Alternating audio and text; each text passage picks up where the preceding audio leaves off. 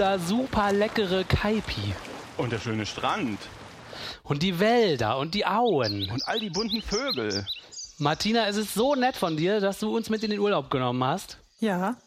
Und jetzt äh, gehen wir zum Paragliden. Ja. Oder zum Scuba-Diven. Ja. Ich will spazieren gehen im Wald mit Harald Lesch. Ähm, Ja. Wenn es Gott nicht gibt, dann sollte man ihn erfinden. Ich will Nonnen vergiften im Park. Ja. Wir müssen aber auch podcasten. Ja, podcasten. Ja.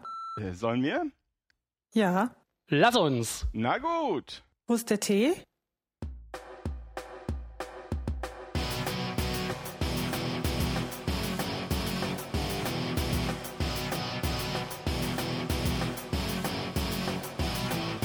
Sleeping in my bed, knock on the door. Mom- Ja, hallo liebe Hörerinnen und Hörer. Heute ist der 14. August 2016 und wir, das Team von Man glaubt es nicht, begrüßen euch zu unserer vierten Folge unseres Podcasts zu Religion und anderer Esoterik über gesellschaftliche und politische Themen aus atheistischer und humanistischer Sicht. Wir freuen uns, dass ihr wieder eingeschaltet habt und beginnen sogleich. Und zwar wird der Olli einen kleinen Bodycount durchführen. Ja, ich habe ich hab den ähm, Bodycount des Friedens ermittelt. Seit unserer letzten Sendung gab es am 24. Juli 14 Tote und 30 Verletzte bei einem Anschlag in Bagdad. In Ansbach 15 Verletzte am 24. Juli. In Rouen einen Toten und eine schwer verletzte Dame am 26. Juli. In der kurdischen Stadt Kamischli 56 Tote und mindestens 160 Verletzte am 27. Juli.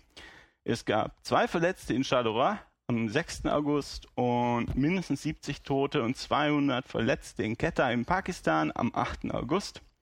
Das heißt, der Bodycount des Friedens seit der letzten Sendung liegt bei 141 Toten und äh, 400 plus Verletzten. Ähm, beim letzten Mal hatten wir 450 Tote und 750 Verletzte. Der IS hat diesmal nur ein Drittel äh, seiner Zielmarke geschafft, aber der Hat der IS eine ausgewiesene Zielmarke? Naja, das weiß ich nicht. Da musst du die selber fragen. Wie, naja, jedenfalls ist der heilige Monat hier auch vorbei. Vielleicht ist es dadurch zu erklären. Ja, unglaublich. Man glaubt es kaum, dass es jedes Mal solche großen Zahlen sind. Ja, dann haben wir ähm, im, in einem unserer letzten Podcasts angesprochen, was haben denn eigentlich die Protestanten für Dogmen, weil die Katholiken ja so ganz krass an den Leib Christi und so glauben. Und wir hatten uns ein bisschen gefragt, wie krass ist das denn eigentlich bei den, ähm, bei den Protestanten? Und äh, da hat der Olli in der Wikipedia, hast du was nachgeguckt, ne? Ja, ich habe ermittelt, dass also auch in Evangelistan die äh, äh, Götter von Jungfrauen geboren werden. Ähm, die Jungfrauengeburt ist natürlich Teil des apostolischen Glaubensverständnisses und das gilt auch für die A E- EKD und ihre Gliedkirchen. Ja. Ich glaube an Gott, Ja. Äh, Ja, ich, ich glaube an Gott, den Vater, den allmächtigen den Schöpfer des Himmels und der Erde und an Jesus Christus, seinen eingeborenen Sohn, empfangen durch den Heiligen Geist, geboren von der Jungfrau Maria, gelitten unter Pontius Pilatus und so weiter und so weiter und so fort. Ähm, ich, wenn ich das richtig sehe, ist das was, was, wenn man zum Beispiel protestantischer Theologe ist, dann muss man das mehr oder minder unterschreiben. Das heißt, wenn du sagst, äh, ähm, das ist ja Quatsch, du bist Theologieprofessor und sagst, das, das ist albern, dann bist du deinen Job los. Äh, besser gesagt, du bist dann deine Lehrerlaubnis los. Äh, du bist ja gleichzeitig Staatsbeamter. Die theologischen Professoren werden ja vom Staat bezahlt und als Professor bist du halt unkündbar. Ähm, wenn du jetzt also morgens wach wirst und sagst, ach, das mit der Jungfrauengeburt, ähm, das ist ja Unsinn, dann ähm, werden wir als Steuerzahler wohl noch einen zusätzlichen Theologieprofessor bezahlen dürfen, der dann die, äh, den, den Pfarrerkandidaten was beibringt. Ja, den letzten Teil von dem Bekenntnis finde ich auch cool. Dein Mittelteil wird ja nur beschrieben, wer jetzt äh, der Jesus ja, ist. Lies doch mal vor. Und der letzte Teil ist, ich glaube an den Heiligen Geist, die heilige katholische Kirche, Gemeinschaft der Heiligen, Vergebung der Sünden und jetzt kommt's, Auferstehung der Toten und das ewige Leben. Das finde ich besonders schön. Man glaubt an die Auferstehung der Toten, Ja. auch als evangelischer. Nur, Mensch. dass die, der einzige Unterschied ist, dass es hier so, so ein bisschen komisch angemarkert ist, dass wenn du Protestant bist, dann darfst du das Wort katholisch rausstreichen und christliche oder allgemeine Kirche schreiben. Ja, und es gibt aber auch äh, Protestanten, die sagen, nein, es soll katholisch heißen, weil das halt der alte Wortsinn ist von dem Ah, äh, ja, Die wollen dem Papst den, der alte Wortsinn heißt halt die der Gemeinschaft oder was weiß ich. die wollen den die Marke nicht überlassen, ja. Ja.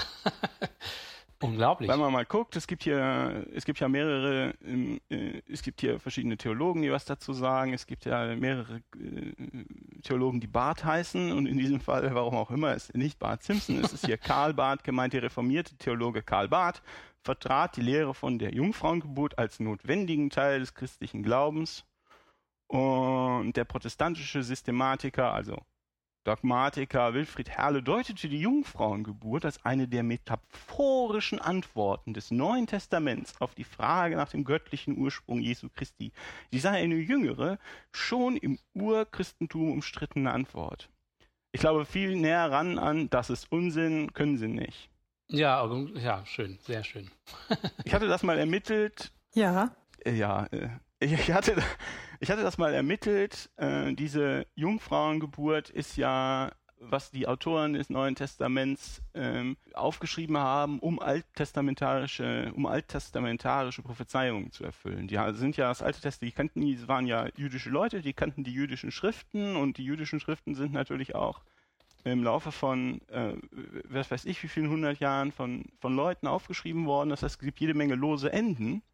Und die haben dann die Geschichte des Neuen Testaments, ihrer Evangelien so gestrickt, dass möglichst viele von diesen losen Enden aufgenommen und äh, quasi davon erfüllt werden. Das sind Ja. die tausenden Prophezeiungen, die, äh, die, die immer, es steht ja immer mal wieder, äh, kriegt man das erzählt, die Bibel sei wahr, weil so unglaublich viele Prophezeiungen erfüllt sind. Und was sie natürlich gemacht haben, ist, die haben sich Prophezeiungen gesucht und ihre, ihre Geschichte sich dann so ausgedacht, dass sie die möglichst erfüllt. Ja, genau, so dass das eine, der eine Teil zu dem anderen äh, möglichst gut passt. Nein. Doch? Ja. Okay. Und ähm, bei, diesem, bei dieser Jungfrauengeburt ist es sogar, dass das, äh, ich muss es mal raussuchen, ich hatte es mal irgendwann rausgesucht, dass es sogar eine Fehlerübersetzung ist. Dass sie sich nichts Besseres ausdenken konnten. Ne? Je, je näher du hinguckst, äh, desto weniger bleibt übrig.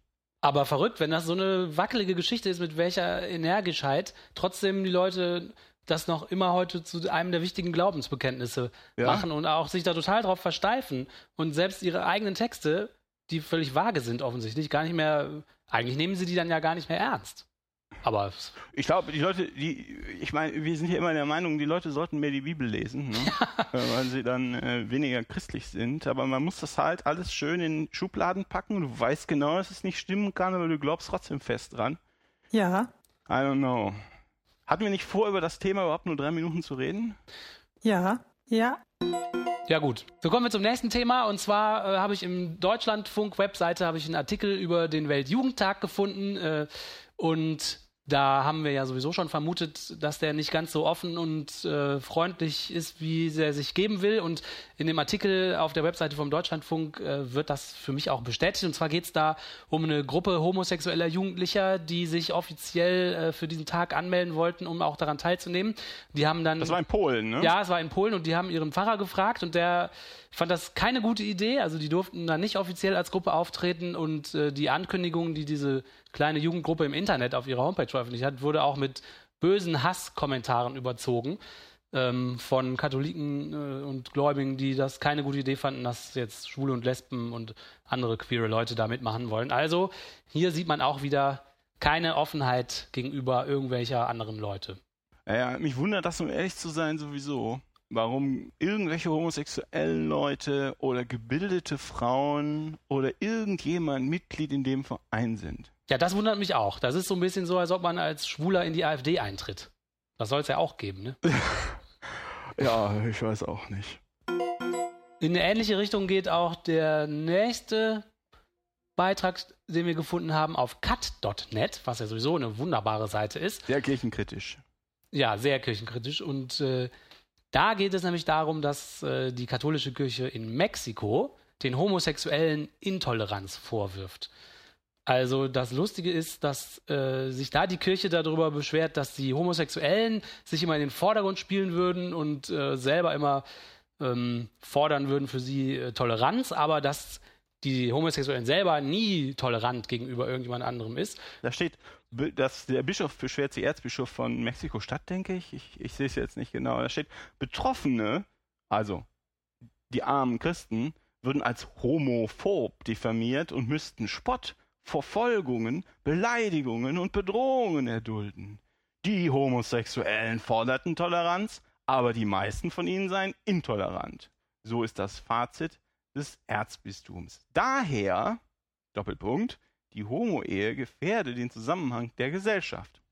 Ja, es ist halt alles Christenverfolgung. Ne? Es ist wie immer, wenn du, äh, wenn du nicht mehr äh, verfol selbst nicht mehr verfolgen darfst und selbst nicht mehr diskriminieren darfst, weil die Gesellschaft das nicht mehr will, dann äh, bist du verfolgt. Die armen verfolgten Christen. Genau, und es geht auch direkt um alles oder nichts. Ne? Es wird hier die ganze, der Zusammenhalt der ganzen Gesellschaft gefährdet. Ja. Das war doch, das hatten wir doch beim letzten Mal auch schon, als sie sich über die in Anführungsstrichen Gender-Ideologie ähm, Ja. ins, ins Hyperventilieren geraten sind und äh, der Papst meinte, das wäre sowieso alles ungültig und, und die Kurienkardinäle hatten sich, hatten sich auch darüber beschwert. Das, das steckt alles in dieselbe Kerbe. Die kommen damit nicht klar. Ja, das I don't stimmt. know. Ja, Und äh, die Kommentare unter diesem Artikel auf cut.net sind auch lustig. Da schreibt zum Beispiel der User Innozenz, es ist unerträglich, wie sich Homosexuelle als verschwindende Minderheit aufspielen. Man sollte meinen, die ganze Welt ist anders herumgewickelt und es gibt keine normalen Menschen mehr, so wie Gott sie erschaffen hat. Er ist eine verschwindende Minderheit. Liegt das daran, dass sich Homosexuelle nicht fortpflanzen oder was hat er da nicht verstanden? Tja, Therapie ist gefragt, schreibt Juan 2016, Homosexualität sei eine Folge von psychischen Problemen in der Kindheit. Auch andere Symptome gibt es, Travestie, Pädophilie etc. Also die Kommentare sind mindestens genauso toll wie der Artikel selber. Das Schön. ist echt fan fantastischer Schön. Sammelpunkt äh, für Verrückte, diese Seite. Sehr schön. Aber es gibt auch gute Nachrichten, ne? Ja, wie bereits berichtet, ähm, gibt es ja in jedem Bundesland einen Fernsehrat und in NRW hat jetzt seit dem 7. Juli ein Mensch einer atheistisch-humanistischen Organisation einen Sitz im WDR-Rundfunkrat. Und zwar ist es so gekommen, dass seit letztem Jahr schon ähm, der ähm, Humanisten, Humanistische Verband Deutschlands, die äh, Bund, der Bund der Konfessionslosen und Atheisten und die Giordano Bruno Stiftung sich um so einen Sitz beworben haben und die haben sich diese Regelung zunutze gemacht, dass halt ähm, der Landtag äh, Bewerber aussuchen kann. Und zwar so und so viele. Aus so und so vielen Bewerbern kann der Landtag irgendwelche Kandidaten auswählen. Und die haben jetzt das geschafft, dass tatsächlich ein ähm, explizit konfessionell ungebundener Mensch im Rundfunkrat sitzt. Und zwar nicht nur irgendein Total cool. Mensch, sondern Ingrid Matthäus Meyer. Ne? Die wird, äh, die ist ja nun wirklich, ähm, die ist ja wirklich schon sehr lange dabei. Die wird, äh, die wird da wohl die Axt schwingen. Ja, das kann man Das, hoffen. äh, ich, eigentlich können sie das Fernsehprogramm einstellen und nur noch Rundfunksratssitzungen übertragen. Das wäre wahrscheinlich sehr sehenswert. Ja, das kann ich mir auch vorstellen.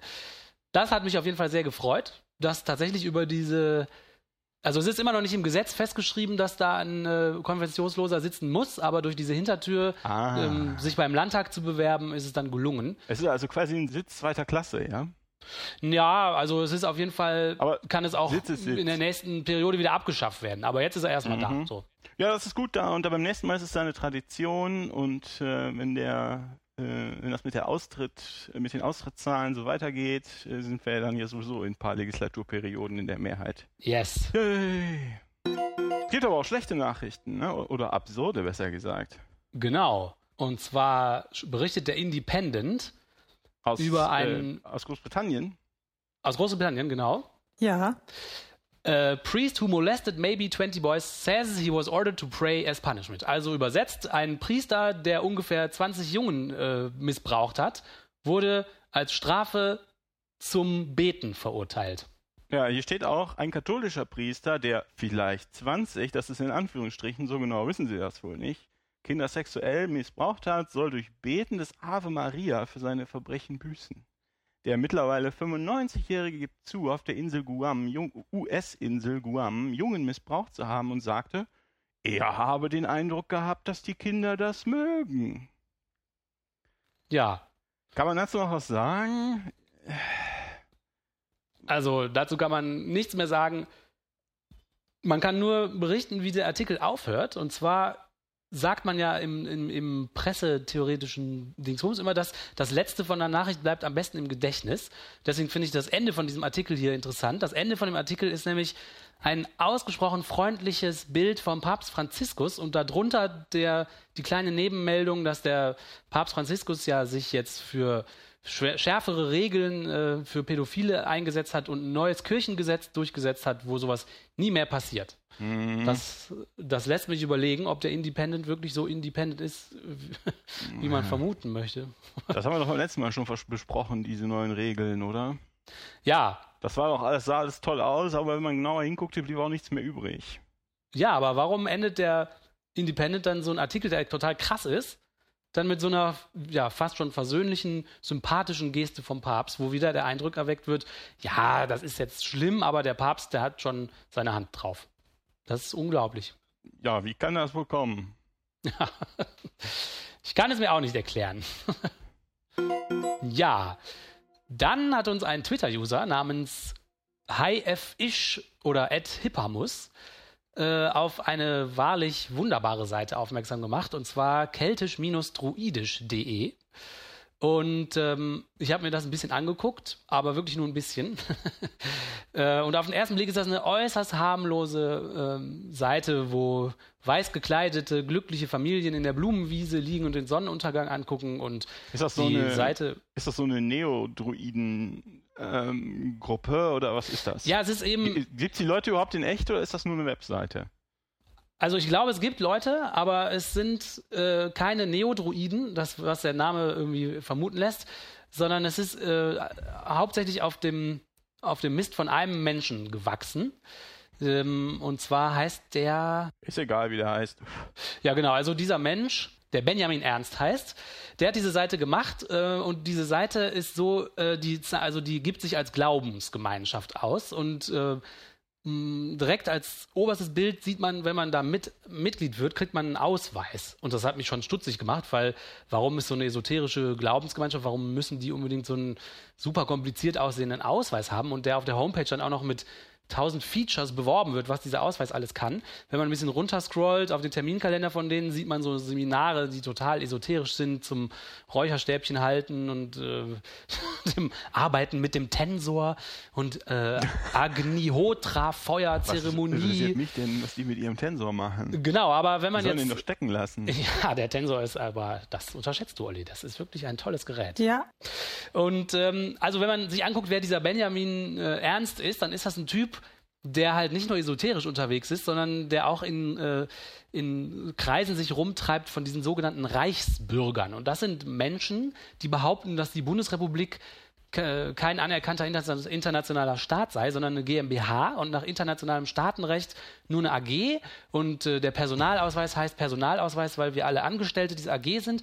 Und diese Reichsbürger, die wollen sich halt davon distanzieren und sagen, wir machen da nicht mit und meistens sind das kleine Eigenheimbesitzer, die dann so Schilder im Garten aufstellen, hier verlassen sie die Bundesrepublik und dann ist das so eine Fake-Grenze, die die da aufbauen. Und deswegen auch diese Ausweise, weil die darauf erpicht sind, das darzustellen, dass die also nicht mehr Personal mit Personalausweis der BRD äh, GmbH sind, sondern dass sie halt ihren eigenen Ausweis haben. Und die versuchen dann immer und berichten im Internet auch davon, die versuchen bei jeder Behörde halt statt ihres normalen Personalausweises diesen komischen Ausweis zu benutzen. Und diese Reichsbürger, die sind halt so halb esoterisch, aber die haben auch ganz viel so ganz krass rechtes Gedankengut. Also diese Hohlwelt-Nazis spielen da manchmal eine Rolle. Dann Die diese Hohlwelt-Nazis. ja, dann gibt es da Leute, die glauben, dass auf dem alten Personalausweis ein Bild von dem, äh, vom Teufel drauf ist und, und da ganz viele Impfgegner sammeln sich da und äh, Ah ja, okay. Spätestens da hört es dann auch auf, lustig zu werden. Ne? Ja, Wenn irgendein, genau, und- irgendein Affe ähm, ein Schild in seinem Garten aufstellt, dann macht er sich ja mehr oder minder selbst äh, lächerlich. Aber wenn sie dann anfangen, ihre Kinder zu missionieren und denen dann Impfungen vorenthalten, da möchte man sofort Ingrid Matthäus Meyer hinschicken, damit die Axt kreist. Ne? ja, ja, ja, würde ich auch sagen. Und äh, dieser Benjamin Ernst war dann auch noch Gründer von dem sogenannten Aufbruch Gold-Rot-Schwarz. Man sieht, es geht hier um die Farben der, der deutschen Flagge, aber in einer andere Reihenfolge. Was halt auch eine mega. Der Deutschen Bank? Bitte? Der, die Farben der Deutschen Bank? F- Fahne, der deutschen Fahne. Okay, ich dachte schon, Gold, Rot, Schwarz. jetzt noch eine Verschwörung völlig übersehen. Also Aufbruch Gold, Rot, Schwarz ist auch äh, so halb Nazi, halb esoterisch und äh, das ist auch nicht mehr so lustig, weil da sind halt echt rechte Gedanken äh, im, im Umkreis. Und da gibt es eine ganz krasse ähm, Internet-Community und Blogs auch, die sich gegenseitig dann, man weiß gar nicht, wer für und gegen wen sein soll, aber es ist äh, irgendwie äußerst kompliziert. Und mehr habe ich mich dann auch nicht damit beschäftigt, aber irgendwie abgefahren, dass das, dass das dann so Sümpfe sind, die sich vor einem auftun von so teilweise auch mega schwachsinnigen Behauptungen, aber irgendwelche Leute ziehen halt immer ihr Geld raus. Also diese keltisch-druidische Glaubensgemeinschaft hat halt auch einen riesen Shop, Mhm. wo man irgendwelche Salze und so weiter kaufen kann. Mhm. Ja, das ist das. Also wir sagen vielen Dank Twitter-User Hippamus für diesen lustigen Link.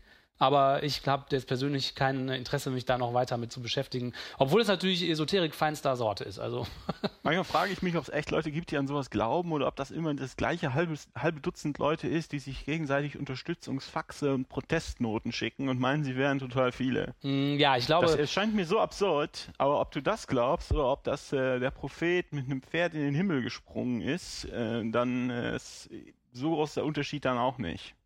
Ja, aber ich glaube, ich glaube, was, ähm, wie es häufig ist, ist, dass halt da so ein Kopf von Leuten ist, die sich total bekriegen und die auch diese Internetseiten machen und dann ganz viele Leute, die überhaupt gar nicht durchsteigen, was es ist und sich dann aber auf der Homepage Salze und Räucherdinger bestellen und so. Also ich glaube, so geht das. Die wissen dann gar nicht, was das für krasse Idioten sind. Ja, kann ich, kann ich mir gut vorstellen. Kann ich dafür eingesperrt werden, Idioten zu sagen? Nein. Das war ja ganz allgemein, ne? so. Außerdem, vielleicht muss das rausgeschnitten werden, aber es bleibt, aber es bleibt wahr. wahr. Was, äh, was sagt denn, äh, was sagt denn die Martina zu, äh, zu dieser Webseite? Das ist mir zu blöd. Oh, Ja, ja. Das ist ja, ist ja meine Aussage, ne? Ja, also du, du würdest da auch nicht draufklicken, oder Martina? nein. Ja, okay, gut. Wo ist der Tee? Ja, ja, kommt, kommt. Es gibt ein neues Segment, nicht wahr? Es gibt ein neues Segment und zwar haben wir Darf euch ich immer sagen, gebeten. Ja, aber okay, also Ich sag jetzt, Hörer beschimpfen Podcaster. Kommentare, kommentieren. Kommentare kommentieren. Also, liebe Hörer und Hörerinnen, wir haben euch ja ganz oft aufgefordert, uns Kommentare und Rückmeldungen zu schicken und das habt ihr auch fleißig getan. Und äh, um das zu honorieren, haben wir uns gedacht, wir antworten jetzt nicht nur schriftlich, indem wir auch äh, also unter die jeweiligen Beiträge unseren Senf abgeben, sondern wir geben äh, diesem kleinen äh, Ding jetzt auch einen Platz akustischer Art mitten im Podcast, nämlich genau hier. Und wir fangen an mit Kommentaren zu unserer dritten Folge, die da hieß, warum gibt es dann noch Affen? Und da hat zum Beispiel der User Arnold Folgendes gesagt. Hier noch was sehr Informatives, sowohl für Kinder als auch für Erwachsene. Ja, was sehr Informatives hat er uns gegeben als Kommentar. Und zwar ein cooles kleines Video vom YouTube-User Evo Kids. Ich glaube, dahinter stecken auch Giordano Bruno oder HVD oder sowas. Und die machen Ja, ich weiß. die machen, ja genau, die machen Videos, äh, um die Evolution zu erklären und für Kinder und Erwachsene anschaulich zu machen, ähm, weil offensichtlich der Gedanke dahinter ist, viel zu wenige Leute verstehen es überhaupt nicht und verfallen deswegen in kreationistische Theorien. Und das fand ich eigentlich ganz cool. Das Video fand ich cool und natürlich finde ich es auch cool, dass es so einen Kanal gibt, der solche Videos produziert, weil das ja mit Zeit und Aufwand verbunden ist. Olli? Ja, das ist äh, diese Evo Kids Kampagne ja von der Giordano äh, Bruno Stiftung. Die haben äh, viele, viele werden das kennen. Die haben äh, also richtig auch unter, Unterrichtsmaterialien vorbereitet und dann verschickt für Grundschullehrer oder für Grundschulklassen, um die Kinder quasi, bevor sie religiös geimpft äh, werden, schon mal aufzuklären, wie das denn eigentlich, wie das denn, äh, wie sich das denn verhält mit der, mit der Evolution und was äh, für was für lange Zeiträume da ähm, eine Rolle spielen und so weiter und so fort. Und ich habe mir das Video angeguckt, ich kannte das vorher also nicht und es, äh, es äh, ist kindgerecht aufbereitet und ich verstehe es auch. Das heißt, es äh, ist also nicht so schwierig und ich finde es sehr gut gemacht. Ja, ich fand es auch super gut gemacht. Leute, wenn ihr Kinder habt in dem Alter, guckt das Video mit denen, wenn ihr Lust habt. Ähm, gibt es vielleicht dann befreundete Lehrer weiter und so weiter und so fort. Je mehr die Leute wissen über die Zusammenhänge in der Natur, umso weniger empfänglich werden die für gefährlichen Schwachsinn, ob das Kreationismus ist oder die druidischen Weltverschwörer. Ja, ich finde es auch cool und ähm, ich fand, ich fand auch gut, sowas ist ja schwer anschaulich darzustellen immer. Und ich fand, das ist jetzt ganz gut gelungen. Also, die haben so Bilder gewählt und, und so eine Veranschaulichung, äh, dass man diese Größenordnungen versteht und auch die Zeiträume, die ich irgendwie ganz gelungen fand. Also, vielen Dank, Arnold. Dann gab es User Willi und JGC4. äh, die sich zu einem großen Themenkomplex geäußert haben, den wir in dem Podcast angesprochen haben. Und zwar ging es um Moral und Ethik und was jetzt eigentlich was ist. Ähm, und da wird von Willi Folgendes gesagt. Moral sehe ich als eine Klassifizierung für gut und böse, richtig und falsch. Aha, und also das ist sein Standpunkt zur Moral. Und von der Ethik äh, sagt er, für ihn ist das Ethik sehe ich auf die Gesamtheit, das heißt die gemischte Gesellschaft, auch die der Moralisten, angewendet. So, und dann ging da auch eine ziemlich äh, lange Diskussion darüber los, die man jetzt hier nicht in dieser wunderbaren Computerstimme darstellen kann. Ähm, aber es scheint offensichtlich nicht so klar zu sein, was eigentlich der Unterschied zwischen Moral und Ethik ist. Und deswegen habe ich den Brockhaus aufgeschlagen und da wird kurz und knapp gesagt, Moral ist also dieses eigentliche Ding, um das es geht, also zum Beispiel Gut und Böse. Und Ethik ist die dazugehörige Disziplin in der Philosophie. Also Ethik ist sozusagen die Philosophen, die sich mit dem Problem der Moral beschäftigen. So hat der Brockhaus gesagt. Ja, das finde ich, finde ich, ist eine ungünstige Definition. Das ist eine, das ist ja, macht ja ganz klar, dass es ein Primat der Moral gibt. Ne? Wenn Moral ist das eigentliche Ding und Ethik ist das, was sich, mit dem sich irgendwelche Leute beschäftigen. Ich finde, mir, mir persönlich gefällt Willis äh, Definition da lieber. Da besser. Ja, das ist doch cool. Die ist nützlicher. Es scheint mir eine nütz Es geht ja immer nicht darum, ob eine Definition absolut richtig und absolut falsch ist. Äh, in, in vielen Bereichen mag das einfach nicht möglich sein, aber es geht darum, ob die geeignet ist oder ungeeignet, über einen Sachverhalt zu diskutieren. Und mir gefällt Willis Definition da gut.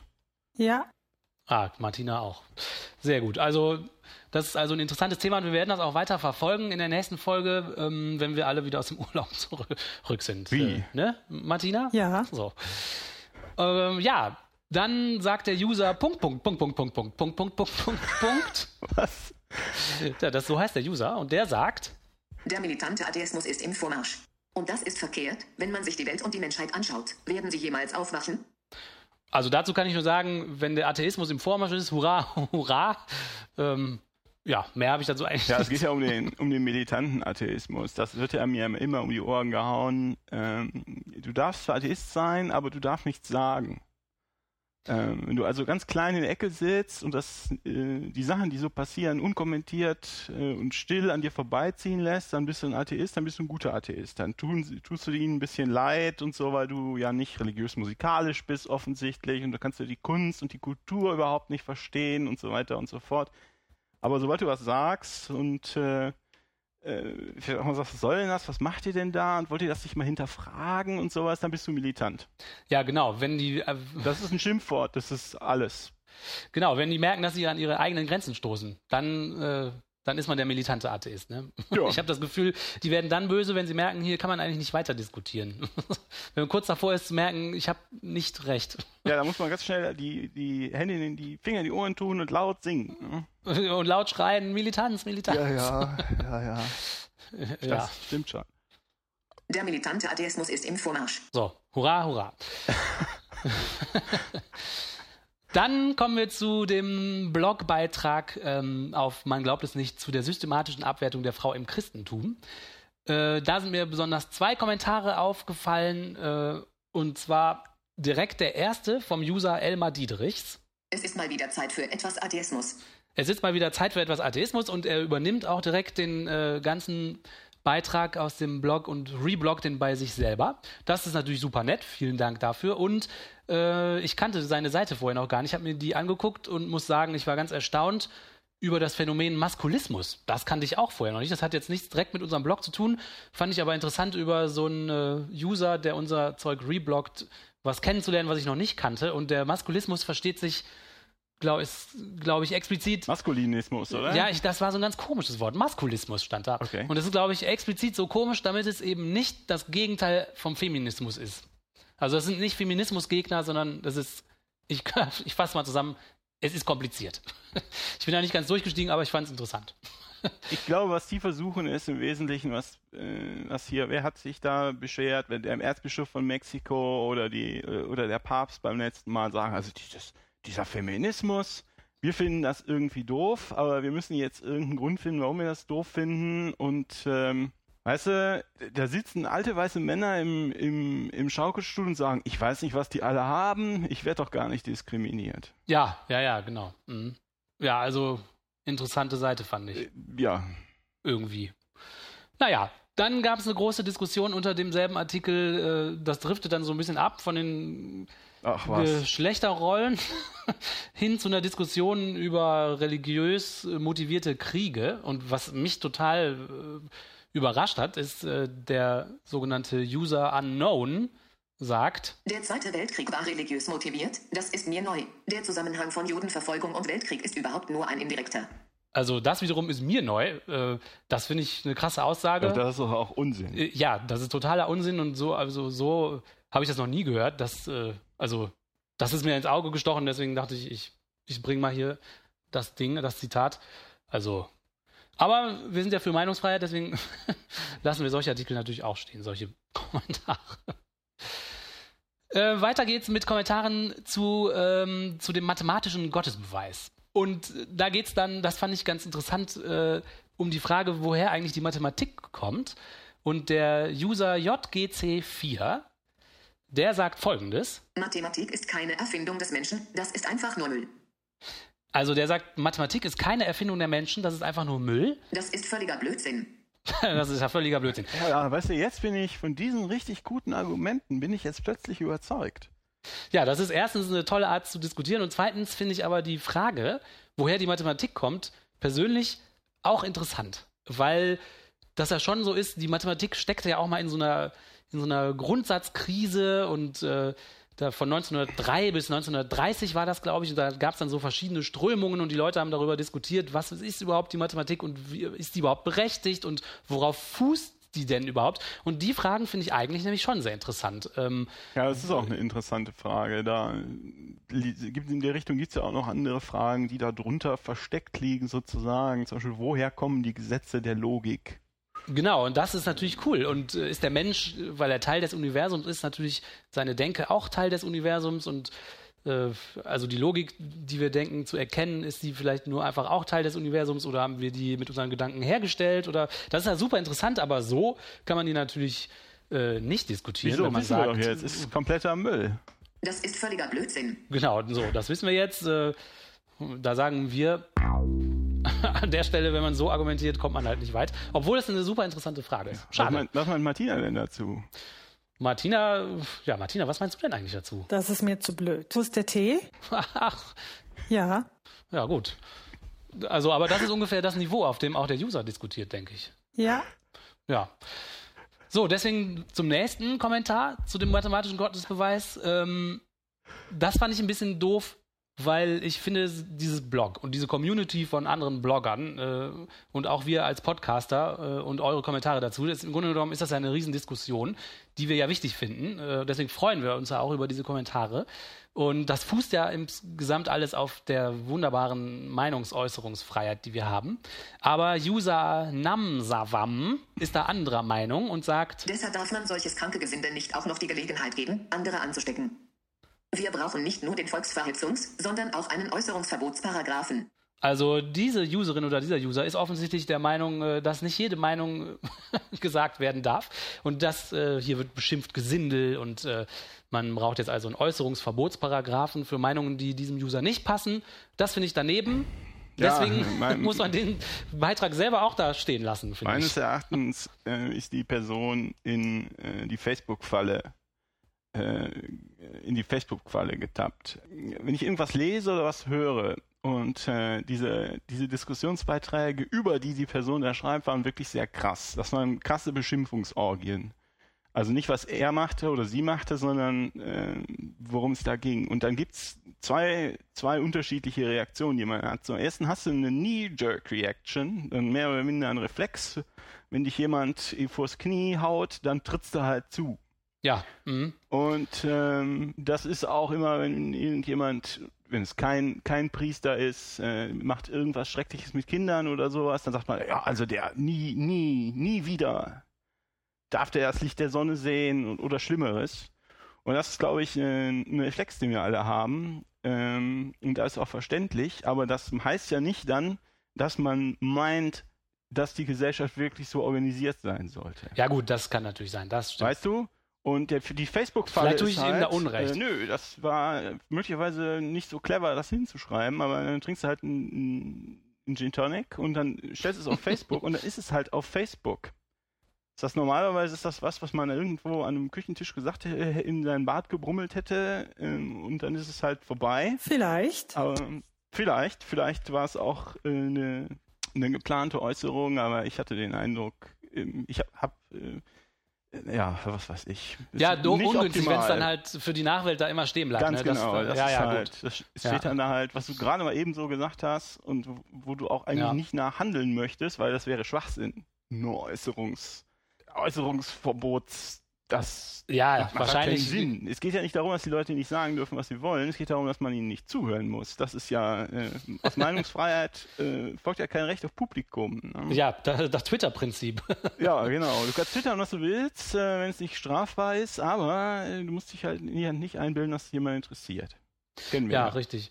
Also den Kommentar habe ich reingenommen, weil ich es interessant finde, über die Diskussion zu diskutieren. also eine kleine Metadiskussion. Das war's für heute, das ist doch super. Genau. Oliver, halt nicht wieder einen Monolog, bitte. Vielleicht doch, soll ich einfach weitermachen? Ja, gerne.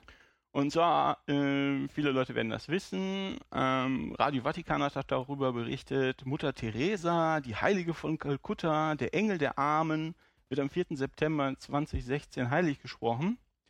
Und äh, meines Erachtens ist das ein guter Grund. Ähm, so eine sprichwörtliche Gestalt, du bist gut wie Mutter Teresa, sie hilft den Armen wie Mutter Teresa und so weiter, sich mal ein bisschen genauer anzugucken. Und das habe ich gemacht und jetzt halte ich wahrscheinlich schon einen Monolog. Nein. Äh, zuerst mal habe ich angefangen zu schauen, die heilig gesprochen wird, äh, ist ja ganz interessant herauszufinden, was ist überhaupt ein Heiliger, was sind überhaupt Heilige, ja, was? was äh, heißt das, wenn jemand heilig ist? Und dann habe ich mal in die Wikipedia geguckt, die ja nicht gerade für Religionskritik bekannt ist und die schreibt, als Heiliger wird ein Mensch bezeichnet, der als einer Gottheit besonders nahestehend beziehungsweise als in religiöser und ethischer Sicht vorbildlich angesehen wird. ah. Brockhaus, das hattest du nachgeschaut. Ja. Heilige sind Menschen, die in besonderer Weise Vorbilder, Lehrer, Bekenner oder Märtyrer des Glaubens sind. Die Katpedia, auch ein Quell der Weisheit, als Heiliger wird ein in religiöser Hinsicht vollkommener Mensch bezeichnet. Also Heilige, das sind in religiöser und ethischer Hinsicht vorbildliche Leute, sie sind religiös vollkommen, Vorbilder und Lehrer. Das klingt erstmal äh, sehr rational und vernünftig. Das passt ja auch dazu, dass die äh, Katholiken behaupten, ihr Glaube sei der einzig rationale. Aber wenn man mal genauer hinguckt, ist das geschummelt, denn ähm, religiös vollkommen Vorbilder und Lehrer, das ist nicht, was die Leute meinen, wenn sie das sagen. Damit eine Person als heilig erkannt wird, ja, erkannt in Anführungsstrichen, müssen nämlich zum Beispiel auch Wunder nachgewiesen sein. Das heißt, die Person, die für heilig erklärt, zu, als heilig erklärt, erkannt wird, muss wundertätig sein. Ach, die wird gar nicht erklärt, sondern erkannt. Ich denke nicht, dass der Papst die Macht hat, jemanden äh, wundertätig zu sprechen, Okay, aha, verstehe. Ja, ja. sondern du erkennst jemanden, der wundertätig war. ja. Denke ich mir. Was weiß ich. ich. Das ist immer das Problem. Du, deren System ist in sich widersprüchlich. Du versuchst da irgendeinen Sinn reinzubringen, eine rote Strippe. Und äh, mal funktioniert es, mal funktioniert es halt nicht. Ich habe es versucht. Ja, Cool. Äh, ja, genau. Also dieses Wundertätigsein, das wird gerne hinter rhetorischem Gestrüpp versteckt, äh, weil das äh, dem für den rationalen Glauben ein bisschen peinlich ist. Ein Wunder, ähm, wenn man Wunder definieren will, dann ähm, kommt man zum Beispiel zu einem Wunder als das zeitweilige Aussetzen der Naturgesetze zugunsten eines Bittstellers. Was im Christentum nur Gott kann. Ah, das ist cool. Das finde ich eine gute. Du gute äh, bittest also den Gott um was und dann sagt er, ja, na gut, ich, äh, das, den üblichen Wel Lauf der Welt setze ich jetzt aus, erfüll dir deinen Wunsch und dann läuft die Welt wieder weiter wie bisher. Da gab es zum Beispiel, als äh, ich habe geguckt, äh, Papst Wojtyla ist ja äh, heilig gesprochen worden vor, vor ein paar Jahren und da gab es zum Beispiel, der hatte also zwei, zwei Heilungswunder vollbracht. Äh, das war zum einen die Heilung der französischen Ordensschwester Marie Simon Pierre, äh, die ist Mitglied im Orden Die kleinen Schwestern der katholischen Mütterschaft. Und das ist kein Witz. Die hatte also ganz üble Lähmungserscheinungen an der linken Hand und an dem linken Bein. Und dann ist der Provinzarzt in Frankreich gekommen und hat gesagt, oh, das ist bestimmt Parkinson. Und äh, die kleinen Schwestern verehrten also Johannes Paul und er sollte selig gesprochen werden. Und die war auf der Suche nach einem Wunder, die Kommission. Dann haben die Schwestern angefangen, ganz, ganz doll zum toten Papst zu beten. Und siehe da, die Lähmung war verschwunden und die diesmal Fachärzte kamen und fanden keinerlei Spur von der Parkinson-Erkrankung. Ein Wunder, ein Wunder. Ein Wunder herbeikonstruiert. Das ist, ja Äh, wunderbar. Wunderbares Wunder. mein, gehen wir mal davon aus, die Frau hatte echt Lähmungserscheinungen und der Arzt hat gesagt, ja, es äh, kann, kann Parkinson sein oder was auch immer. Der zweite Fall ist sehr ähnlich. Äh, In Costa Rica gab es die Dame Floribet oder Floribeth Moradias, die hatte auch ganz übles Lähm, äh, ganz üble Lähmungen und äh, hat doll gebetet und dann äh, auch zu Papst Wojtyla gebetet und dann war die Lähmung weg und da gab es ein, ein Film, Filmchen von der Tagesschau. Da wird sehr unkritisch berichtet, schreibt die Tag oder sagt die Tagesschau, so etwas Außergewöhnliches kann nur ein Wunder sein. und der katholisch gläubige Hausarzt der Frau sieht das natürlich genauso. Sehr schön. Also es ist, wenn man, wenn man das durchguckt, es sind oft so Sachen wie, Lähmungserscheinungen, irgendwas, was genauso gut psychosomatisch sein könnte, weißt du? Und dann hast du möglicherweise ein Erlebnis oder du bist, fühlst dich, irgendwas ändert sich die Situation, dann gehen die halt weg. Oder es gibt so Sachen, wo sich eine Gruppe von Leuten also abspricht, dass die irgendwelche Erscheinungen gesehen haben und wo niemand überprüfen kann, ob das so gewesen ist. Weil die waren dann zusammen auf irgendeinem Feld und haben gesehen, wie der Himmel aufbricht und die Sonne kommt.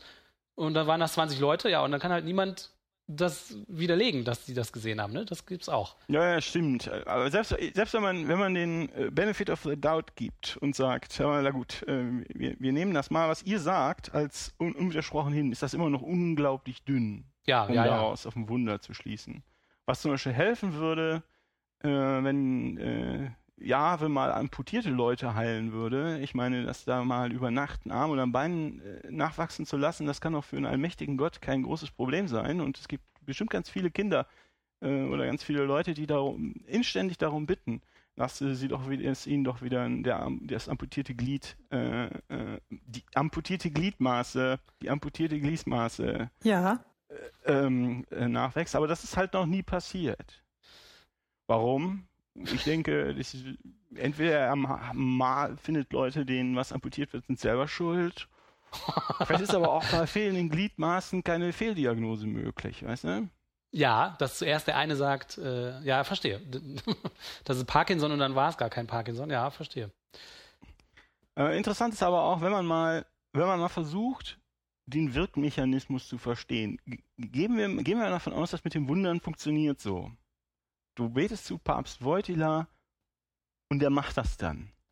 Der, ich habe darüber nachgedacht, ich lasse mich gerne eines Besseren belehren. Meines Erachtens geht das nur, wenn der Heilige zwar tot ist, aber irgendwie bei Bewusstsein. Der Papst Wojtyla ist halt, ist jetzt der tote Papst Wojtyla, liest die Gedanken aller Menschen, insbesondere wenn die dann halt vor seinem Grab, vor seinen Knochen, vor einer Glaskapsel mit seinem Blut beten. Und dann nimmt er das an ihn adressierte Gebet auf. Ich sag mal, oh Herr, ich bin gepeinigt von einer ziemlich kahlen Platte. Und dann spricht der bei Gott vor. Können wir da nicht was machen? Äh, Diese Person hat mich gebeten und so weiter. Und der Gott, der ist ja im Christentum der Einzige, der das kann, suspendiert dann die Naturgesetze und das Wunder geschieht. Das ist eine Vorstellung so wie auf einem deutschen Amt, ne? Dass der Vorzimmermann dann zum Hauptzimmermann geht und so. Das ist exakt so, wie ich mir das vorstelle. Oder wie die Katholiken sich das vorstellen. Das ist meines Erachtens das der einzige Wirkmechanismus. Das, äh, wenn man sich das so vorstellt, sitzt der Papst im Bürokomplex in seinem Büro und die Bittsteller schicken Gebetfaxe. Er guckt sich die an und läuft dann über den Flur zum Chef. vielleicht. Ja, ich würde sagen, das ist eine coole Vorstellung. Ich weiß nicht, vielleicht gibt es eine andere Möglichkeit, ähm, den Wirk- Wirkmechanismus zu erklären. Aber ich meine, der, muss bei, der Heilige muss bei Bewusstsein sein. Es könnte ja auch sein, dass tot, er, Bewusstsein. dass der Gott so verschiedene E-Mail-Fächer hat. Also zum Beispiel ein Fach für jeden Heiligen und dann, dann liest der Gott halt E-Mail-Fächer von seinen Heiligen durch. Äh, Ja, also wenn ähm, mein Chef das bei der Arbeit machen würde, würde ich mich aber Ja, gut. ganz schön beschweren. Aber du bist halt dann tot. Ja. was, was, was, was für mich, wenn ich mir das angucke und wenn das irgendwie so funktioniert, dann muss ich sagen, wenn ich eine, wenn wir eine Chrono John Zeitmaschine hätten und könnten einen Senator aus der römischen Kaiserzeit herholen, dann wäre das für den ganz klar, dass diese katholischen Heiligen alle Götter sind. Der wird dann sagen, und dann geht, wird mit, äh, mit, mit in die Kirche gehen und sagt, das ist ja schön, ihr habt ja auch ganz viele Götter. Stimmt. Genau wie wir. Stimmt, weil man die immer für verschiedene Zwecke auch so anbietet, ne? Anbetet. Genau, ja, stimmt. Genau. Also spätestens hier ist dann vom Monotheismus nichts mehr übrig. und das ist ja eigentlich auch kein Wunder, denn die römische Reichskirche, also das, was jetzt die äh, römisch-katholische Kirche ist, hat ja sehr, sehr, sehr viel von ihren Vorgängerreligionen übernommen, um dann den Übergang möglichst äh, überzeugend hinzukriegen. Wenn ich, ich meines Erachtens, das bisschen, was ich über die römische Kaiserzeit weiß, ich würde, ich kann mir vorstellen, ich, meines Erachtens sind die katholischen Heiligen deutlich göttlicher als zum Beispiel der göttliche Cäsar, der als Kaiser die Verkörperung der Romanitas war, also des Reichsgedankens. Und das war ja der, oder das waren die, an die, wenn wir uns erinnern, äh, bei dem sich die frühen Christen geweigert haben, ein paar Gewürze zu opfern in der Hoffnung, dass sie dann von der Staatsmacht verurteilt werden und als Märtyrer in der Gemeinde gelten. Und heute machen die Nachfahren dieser Christen das halt mit sehr viel Inbrunst, dass sie diesen Göttern opfern. Ja. Wenn man sich das anguckt, die Wikipedia schließt dann damit und sagt, der Begriff der Heiligen ist religionswissenschaftlich nicht befriedigend definiert. Und das finde ich sehr höflich umschrieben. also das ist, ähm, ist eine Anomalie Ja. im gewissen Sinne. Ja, würde ich auch sagen. Insbesondere in einem Monotheismus. Ja. Gut, soweit zu was ein Heiliger ist. Äh, Wie, sieht's, wie sind wir denn in der Zeit? Viel zu weit voran, aber ich mache trotzdem. Hurra! Ich darf doch einen Monolog halten, oder? Ja, ja, ja, Oder nicht? ja, Doch, doch. Na gut. Wir sind beide dafür. ja. Also, äh, Wer war denn jetzt diese Mutter? Ich habe mir Mutter Theresas Geschichte mal näher angeguckt. Ich habe äh, angefangen natürlich in die Wikipedia und bin dann rückwärts vorgegangen. Es gibt ein paar Bücher über sie. Ich habe nur eins komplett gelesen. Das ist die Missionary Position, also die Missionarsstellung von Christopher Hitchens, der ja der übel vermisst wird. Ähm, und er hat eine kurze, aber kritische äh, ja, Biografie oder Stellungnahme zu Mutter Teresa geschrieben. Mutter Teresa hieß mit bürgerlichem Namen Anjenche Gonsha Bojachu, Bojachu, Anjenche Gonsha Bojachu ist 1910 in Üsküp geboren worden. Das gehörte damals zum Osmanischen Reich, ist heute Skopje in Mazedonien. Sie war wohl Albanerin und ist 1997 in Kalkutta in Indien gestorben. Und der Vatikan schreibt über sie, ihre Seele war gefüllt mit dem Licht Christi. Sie brannte vor Liebe für ihn.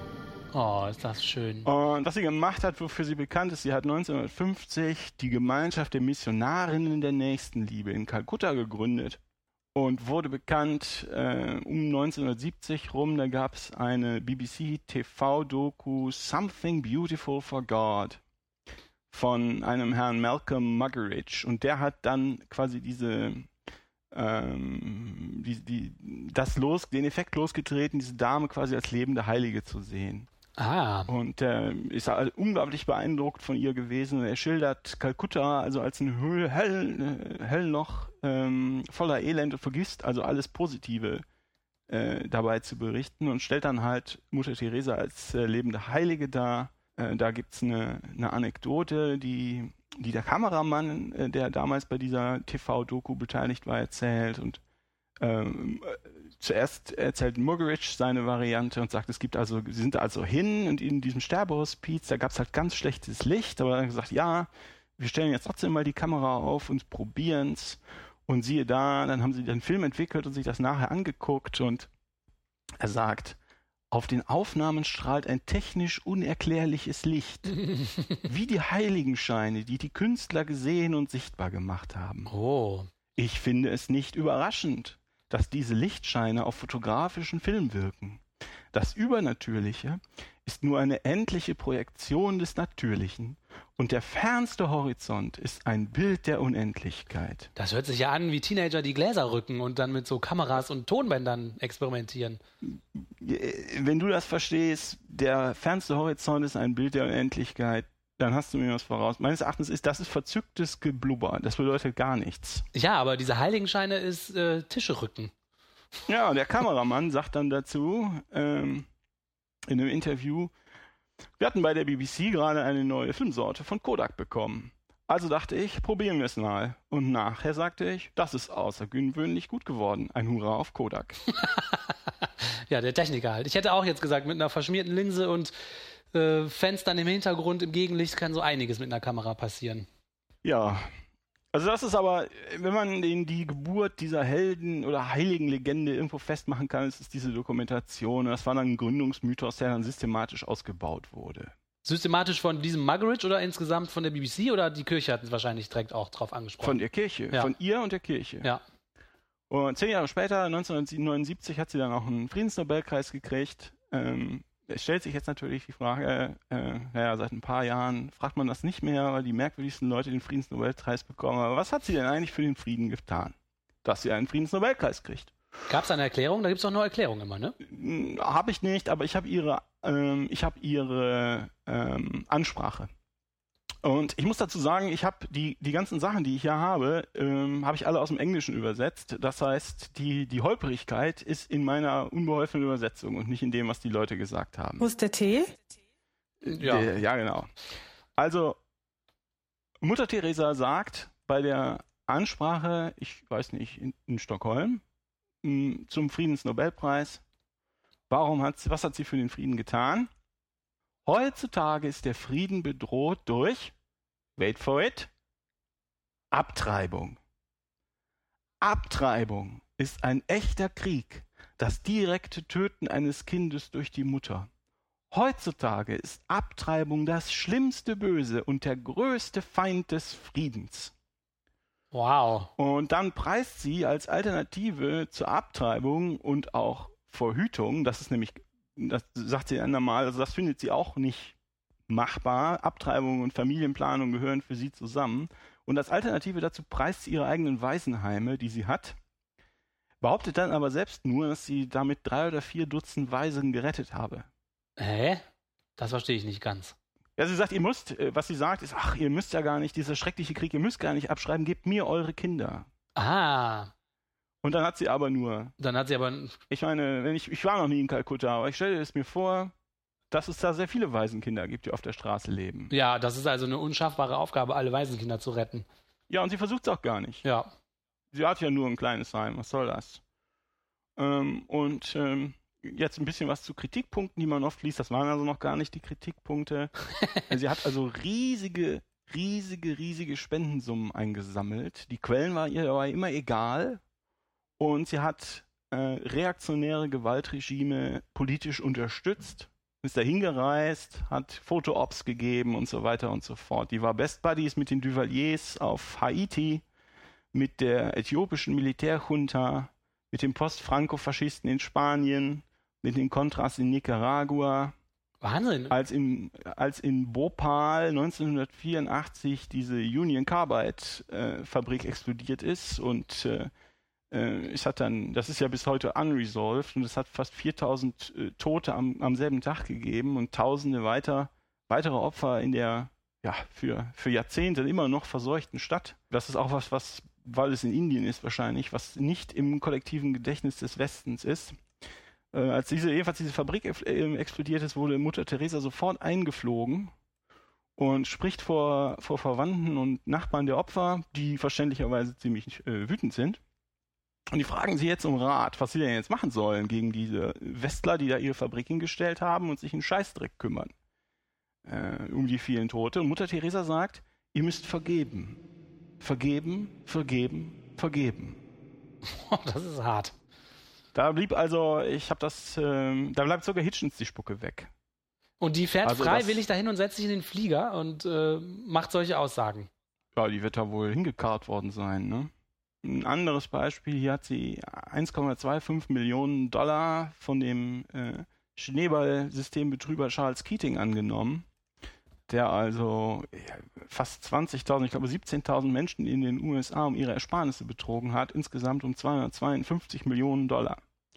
Und da waren sicherlich viele reiche Leute bei, aber da waren auch ganz viele kleine Leute, die also quasi ihre Ersparnisse ihres Lebens verloren haben. Und in den USA, wenn es kriegst, hast du in der Regel ja keine, oder oft hast du keine Rente, wie, wie in, in Deutschland, sondern du musst halt von deinen Ersparnissen leben von, am, am Ende deines Lebens. Wenn du keine hast, weil die dir einen Schneeballbetrüger weggenommen hast, dann hast du halt keine mehr. Musst halt weiterarbeiten. Aber der Zweck heiligt die Mittel und die nimmt das gerne an. äh, sie hat es erstmal gerne angenommen und dann ist der, ähm, der Betrüger ist halt vor Gericht gekommen und dann schreibt Mutter Teresa an, an den Richter, da gibt es hier ein Faksimile von dem Brief. Ähm, sie schreibt also an den Richter, er möge doch auf sein Herz hören und Keating vergeben. und dann sagt sie, what would Jesus do? Und so, vergeben. Krass. Und dann äh, kriegt der Staatsanwalt, kriegt äh, irgendwie eine Kopie des Schreibens, der zuständige Staatsanwalt schreibt zurück. Ich meine, dass Jesus sofort und ohne zu zögern das gestohlene Geld seinen rechtmäßigen Besitzern zurückgeben würde. Sie sollten dasselbe tun. Wenn Sie mich kontaktieren, werde ich Sie direkt mit den rechtmäßigen Besitzern in Kontakt bringen. Ah, das ist ja geschickt. Das finde ich ja gut. Die Antwort aus Kalkutta ist, nun, keine. Die Mutter.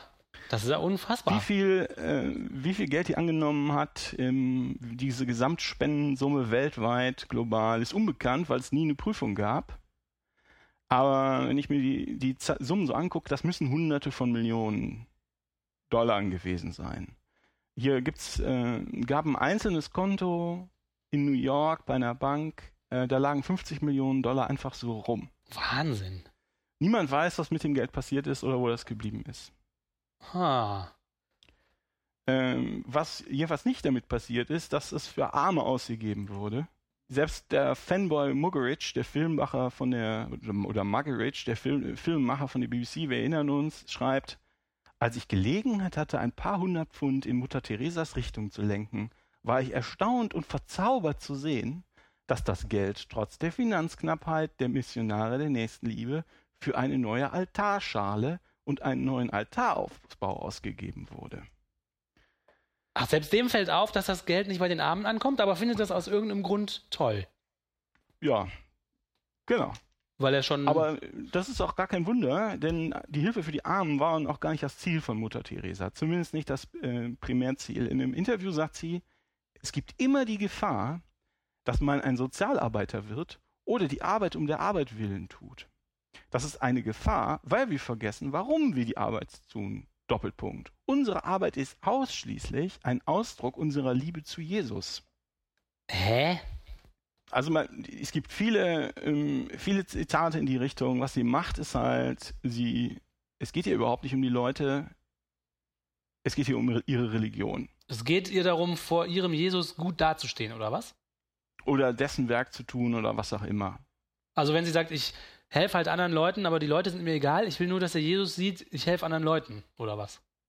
Ich, äh, das mm, weiß ich nicht. Das kann daraus, kann man daraus schließen. Das kann man daraus schließen. Das ist ja interessant. Nur wie die, das, ähm, das, er würde auch erklären, wie die, warum die Arbeit in den Krankenhäusern und den Hospizen so ablief, wie sie ablief. Da gibt es natürlich, ja, es gab natürlich viele Freiwillige, nicht nur Leute, die Geld gespendet haben, sondern die auch hingegangen sind, um zu helfen. Und viele haben halt nach ein paar Tagen entsetzt die Flucht ergriffen. Äh, hier gibt es zum Beispiel Dr. Robin Fox, der Editor der Lancet. Das ist ja, wenn ich das richtig sehe, eins der ähm, eines der bedeutendsten äh, medizinischen Journale und er hat also das zentrale Hospiz 1974, Quatsch, 1994 besucht und schreibt, Ärzte schauen von Zeit zu Zeit herein, aber in der Regel entscheiden die Schwestern. Und dann sieht er also Menschen, die ganz offensichtlich falsch behandelt werden und fragt die Schwestern, könnte nicht eine ganz einfache Blutanalyse gemacht werden? Solche Untersuchungen aber, hörte ich, sind selten erlaubt und einfache Verfahren, um die heilbaren von den unheilbar Kranken unterscheiden zu können? Auch nicht. Solch ein systematisches Vorgehen sei dem Ethos des Heims fremd. Mutter Teresa zieht das Wirken der Vorsehung dem planvollen Handeln vor. Ihre Regeln sollen die Drift hin zum Materialismus verhindern. Er sagt, ich war ehrlich verstört, als ich merkte, dass zusätzlich zur schlechten Diagnostik auch keinerlei angemessene Schmerzmittel gegeben wurden, was Mutter Teresa klar von der Justizbewegung unterscheidet. Ich weiß, welchen von beiden ich bevorzuge. Ja, ich auch, glaube ich. Aber das ist ja krass, da handelt die ja auch super esoterisch, wenn sie das alles irgendwie so dann das entscheidet. Ist halt, das ist dieser typische, das typische christliche, das Christentum ist halt eine Todesreligion. Ja. Tod und Schmerzen und Leid und so weiter und so fort. Das ist alles gut für dich, das musst du haben. Geh mal in die Kirche, geh mal in eine katholische Kirche und guck dir die Statuen da an und dann sag mir, dass das keine Todesreligion ist. Ja, und Schuld auch, ne? Schmerzen, Auch Schuld, Schuld, Leid. ganz genau. Und Ja. diese Fixierung auf den Tod und wir müssen den Tod überwinden und das schaffen wir, indem wir so tun, als wäre der nicht echt. Oder, ja, Toll. Genau. Mhm. Wenn man das, wenn man das alles liest, was, was, was hier gesagt wird, da muss man sich klar machen, das ist keine Armenklinik, geführt von Laien. Mutter Teresa war zu der Zeit, als Dr. Robin Fox vorbeigeschaut hat, da war die schon dreieinhalb Jahrzehnte in Kalkutta aktiv mit ihrer Klinik und hat weltweit enorme Summen, enorme Summen von Spenden eingenommen. Die hätte damit ein Dutzend 1A Krankenhäuser hinstellen können. Hat sie aber nicht. Die Zustände in den Hospizen waren so, weil Mutter Teresa die genau so wollte. Und warum sie das so wollte, es gibt ein Foto vom Eingang ihrer Sterbestation, darüber steht ein Schild, I am going to heaven today. Das hat ja eine ähnliche Logik wie die äh, Aufschriften auf den KZ-Eingangstüren, ne? Ganz schön krass. Da gibt es eine, eine andere Freiwillige, Mary Luden, die sagt, genau wie du, mein erster Eindruck war wie auf Fotos von Bergen-Belsen und anderen Konzentrationslagern. Alle Patienten hatten die Haare geschoren, es gab nirgendwo Stühle, nur Feldbetten wie im Ersten Weltkrieg. Kein Garten, kein Hof, gar nichts. Das sind zwei Räume mit 50 bis 60 Männern in einem, 50 bis 60 Frauen im anderen. Sie sterben. Sie bekommen keine besondere medizinische Versorgung, außer Aspirin zumeist keine Schmerzmittel. Unglaublich. Spritzennadeln werden wieder und wieder verwendet. Ich sah, wie eine Schwester Nadeln vor dem Wiederverwenden unter kaltem Wasser abspülte. Warum macht sie das? Na, um sie zu reinigen. Fachleute. Fachleute. Eine amerikanische Ärztin erzählte mir, dass sie einen Jungen behandeln wollte. Er hatte eine relativ einfache Nierenkrankheit, die schlimmer und schlimmer wurde, einfach weil er keine Antibiotika bekam. Sie sagte, sie wollen ihn nicht ins Krankenhaus bringen. Wieso nicht? Sie müssen doch bloß ein Taxi rufen. Da sagte sie, sie wollen es nicht, sie lassen es nicht zu. Wenn sie das für einen täten, dann müssten sie es ja für alle tun. Wieder, es handelt sich um eine Zeit, als das globale Spendenaufkommen bei Hunderten von Millionen Dollar war und das locker gereicht hätte, um vernünftige Ärzte einzustellen. Zumindest vernünftige Ärzte einzustellen. Oder, Ein Taxi mal zu rufen, ne? weißt du, es gibt auch Sachen, die habe ich jetzt nicht hier vorbereitet. Da, da kriegt sie, kriegt sie halt geschenkt, sie kriegt Gebäude geschenkt mit einer fantastischen, mit einer fantastischen Möbeleinrichtung. Das, äh, also fertig, das Krankenhaus. Du musst bloß einziehen. Das erste, was wir machen, ist alle Möbel rauswerfen. Oh, krass. Äh, wegschmeißen und sie durch äh, diese, diese Soldatenfeldbetten, soldatischen Feldbetten zu ersetzen. unfassbar. Die Leute sollen leiden. das ist ja unfassbar. Das ist, das ist keine Nebenwirkung, dass die leiden, weil sie krank sind und sterben, sondern die sollen leiden. Die sterben, weil die da sind. Wenn die woanders hingegangen wären, hätten wahrscheinlich ganz viele überlebt, wenn ich das so höre. Nächste Freiwillige, Susan Shields, war in den USA äh, für Mutter Teresa engagiert. In der Bronx gab es Pläne für ein neues Heim, gab es Pläne, ein neues Heim für die Armen zu errichten. Verwaltungsrichtlinien schrieben vor, dass in einem Heim für Behinderte ein Aufzug eingebaut sein müsse. Mutter wollte den Aufzug nicht erlauben. Die Stadt wollte den Aufzug bezahlen. Mutter lehnte das ab. Nach all den Verhandlungen und Planungen wurde ein Heim für die Armen aufgegeben, weil ein Aufzug für Behinderte inakzeptabel war. Die ist aber krass dickköpfig. Das gibt's ja gar nicht. Und Tja. sie sagt, für Mutter ging es lediglich um das spirituelle Wohlergehen der Armen. Sie hat den, Schwen den Schwestern beigebracht, wie sie die Sterbenden heimlich taufen konnten. Oh. Sie sollten die Armen fragen, ob sie ein Ticket to Heaven wollten. Falls sie Ja sagten, sollten die Schwestern so tun, als ob sie die Stirn der Sterbenden mit einem feuchten Lappen kühlten. Oh. Das heißt, das musste geheim bleiben, weil die Spendenkühe nicht wissen durften, dass Mutter Teresa systematisch Hindus und Moslems tauft. Krass, das ist ja noch geschickter eigentlich als bei den ähm, Mormonen, die die Leute nach ihrem Tod taufen. Ne? Es ist bösartiger. Bösartig, ja. Ja. Da gibt es noch ein Buch, äh, Mother, Mother Teresa, The Final Verdict von Arup Chatterjee. Arup Chatterjee. Der auch sagt, dass leicht heilbare Patienten vom Sterbehaus nicht in ein Krankenhaus eingewiesen wurden, sondern dass ihnen durch die Be Behandlung da im Zweifel noch geschadet wurde weil die, haben wir schon gehört, nicht sterilisierte äh, Spritzen immer wieder verwendet haben. Weiterhin soll die Gabe von Schmerzmitteln untersagt worden sein. Laut Mutter Teresa sei durch das Leid eine besondere Nähe zu Jesus Christus erfahrbar. Schmerzen und Leiden seien daher positiv zu bewerten. Sagt die Mutter. Hm. Sie selbst hatte aber überhaupt kein Problem damit, sich in die USA fliegen zu lassen und sich da wegen ihrer Herzprobleme in den besten Krankenhäusern äh, behandeln zu lassen. Den besten Krankenhäusern der westlichen Welt. Ne? Ja, ja. Ist, ist, ist ja auch kein Problem. Geld war ja genug da. Und da sind ja jetzt mehrere, also echt viele Zeugen, die alle das Gleiche sagen, ne? Ja, ich habe auch noch mehr. Muss ich jetzt nicht alles vorlesen. Ähm, vielleicht noch, was der, der Herr, der, oder die Dame, Arup, Arup Chatterjee schreibt in dem Final Verdict. 36.000, nein, 36.000 Kranke, die sie von der Straße aufgesammelt haben will. Ich fand keinen einzigen Menschen, dem das passiert ist. Krankenwagen des Ordens sind zum Fahrdienst für die Schwestern umgebaut worden. Und bei Hilferufen verwies der Orden auf die Ambulanz von Kalkutta.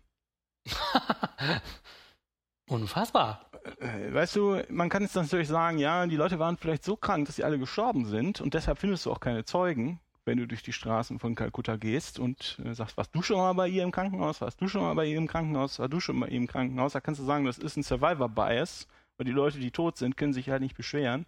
Aber es muss doch irgendjemanden geben, der zumindest jemanden kennt, der da in Behandlung war. Ja, weil bei Wundern kennt immer jemand jemanden, der das selber erlebt hat, ne? Wenn es um Wunder geht. Also es geht nur darum, die christliche Idee zu verbreiten und die christliche Idee in dem Fall ist, Schmerzen sind gut für die Seele. Krass, wie sehr sich in den Medien so ein komplett anderes Bild rausbildet. Es gab ja auch äh, die, die, die AIDS-Epidemie, die sich in den 80ern, ich weiß gar nicht genau, wann es losging, 79, 80, die hat in den 80ern die Leute dahin gerafft hat. Und da hat sie sich natürlich auch zu geäußert. Das vielleicht noch. 1989 schreibt also jemand, der äh, einer Ansprache von Mutter Teresa zugehört hat, in, ich glaube auch im Westen irgendwo. Sie sprach ausführlich über ihren Widerstand gegen Verhütungsmitteln. Sie sprach auch von AIDS und sagte, dass sie es nicht als Rache Gottes bezeichnen wollte, aber schon als gerechte Strafe für unrechtes Sexualverhalten ansähe. Ja, aber da ist sie ja nicht alleine mit, ne? Da gibt es ja ganz viele andere, die das. Natürlich, natürlich, aber es werden nicht ganz viele andere nicht heilig gesprochen. Ja, richtig, richtig.